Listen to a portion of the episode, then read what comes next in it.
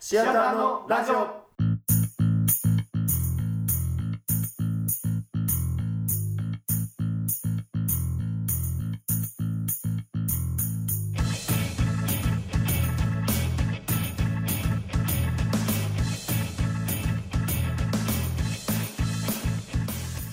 さあ始まりましたシアターのラジオ。この番組は関西学院大学のお笑いサークル僕らシアターのメンバーが様々なジャンルのテーマを設けてお送りするネットラジオです。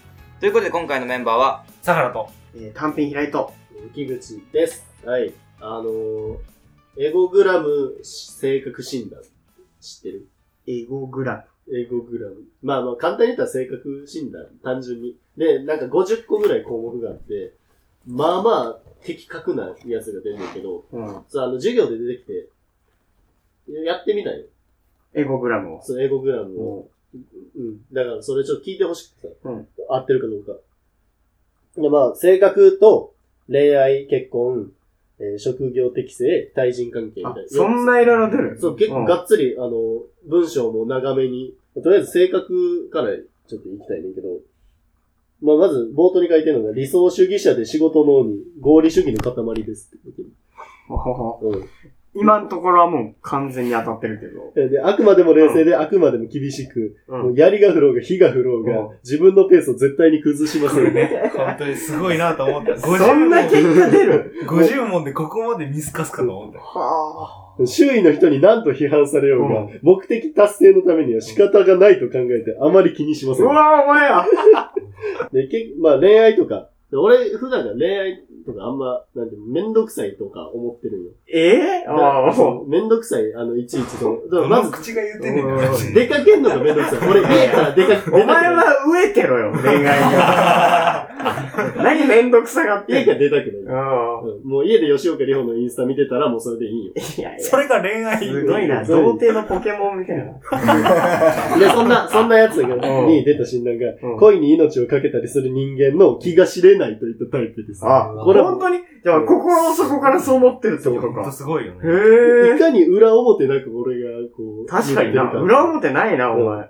配偶者はおとなしく優しい人を選んだ方が無難でしょ。俺、優しくておとなしい人好きやねん。いやいやいやいや。優しくておとなしい人でもお前のこと嫌いやかそうやね。なそこは需要と供給がうまいこといかない。そうそうそうそうそこが問題やねんけど。で、俺、教育学部で、うん教育学の心理学みたいな感じの話で、この話が出てきてんけど、ら。うん。で職業適性の欄は、え性格的に最も適していると思える職業は、警察官、刑務官、検事、弁護士、消防官、で、絶対に不向きな職業。まあ、医者とか、なんか、保育士とああ、か、だから。心が必要な仕事ね親切だなそうそうホスピタリティを求められるのはもう無理と。そう、で秘書。うん無理さやうな。んそうそんなんある中、うん一番入ってるけど、教師っていうのが入ってる。俺、教育学部やのに、あ、教師も向いて ないんや。絶対に不向きな職業みたいな ね。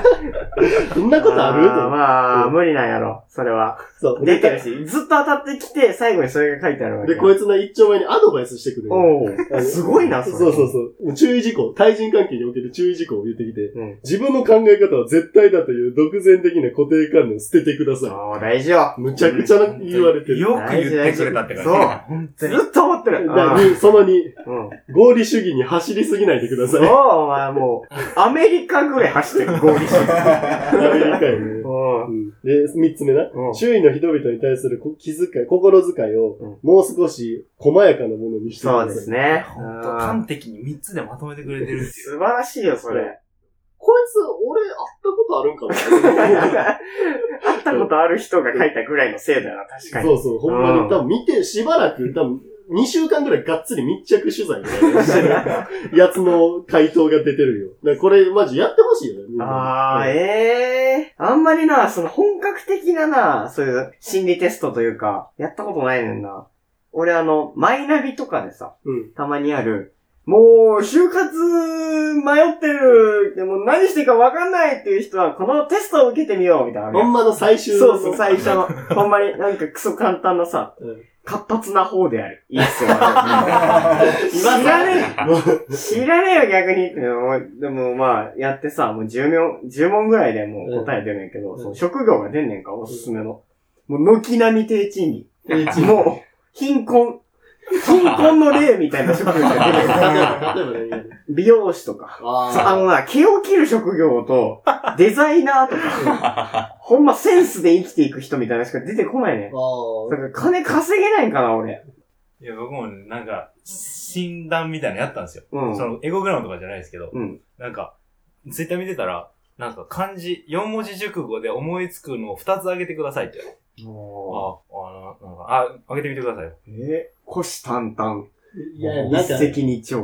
うわー、性格悪そう。あーこれね、一個目に上げたのが、うん人生観なんです少よし淡々あー、なんか狙ってる感あるかもで、な。二つ目に挙げたのが、恋愛観なんです。一石二鳥。して。リーク求めてるやん。一石で二鳥。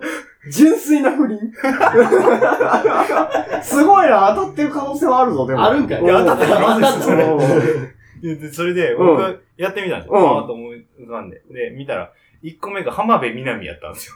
四文字熟語で。人生観浜辺美波かわしらない今来てる若手の女優の名前。で、うわマジかと思って、で二つ目なんやろうなと思ってう、見たら恋愛観じゃないですか。うん僕、自業自得 やから。だな。浜辺美波と自業自得で生きてるやな。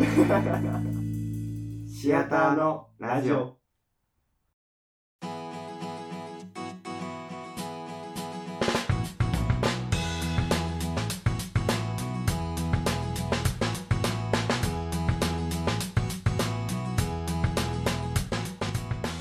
このラジオでは皆さんからの番組の冒頭でのテーマやご意見ご感想をお待ちしています番組ブログのお便りはこちらというところをクリックしてお送りください皆様のメールをお待ちしていますさあー、ありがとうございます、本当に。あ、はえー、ありがたい。いぜひやってください。いやいや、ほんまにやろおすすめ。うん50項目ぐらいあるから結構本当になんか、おーっていうのが来るよ。う。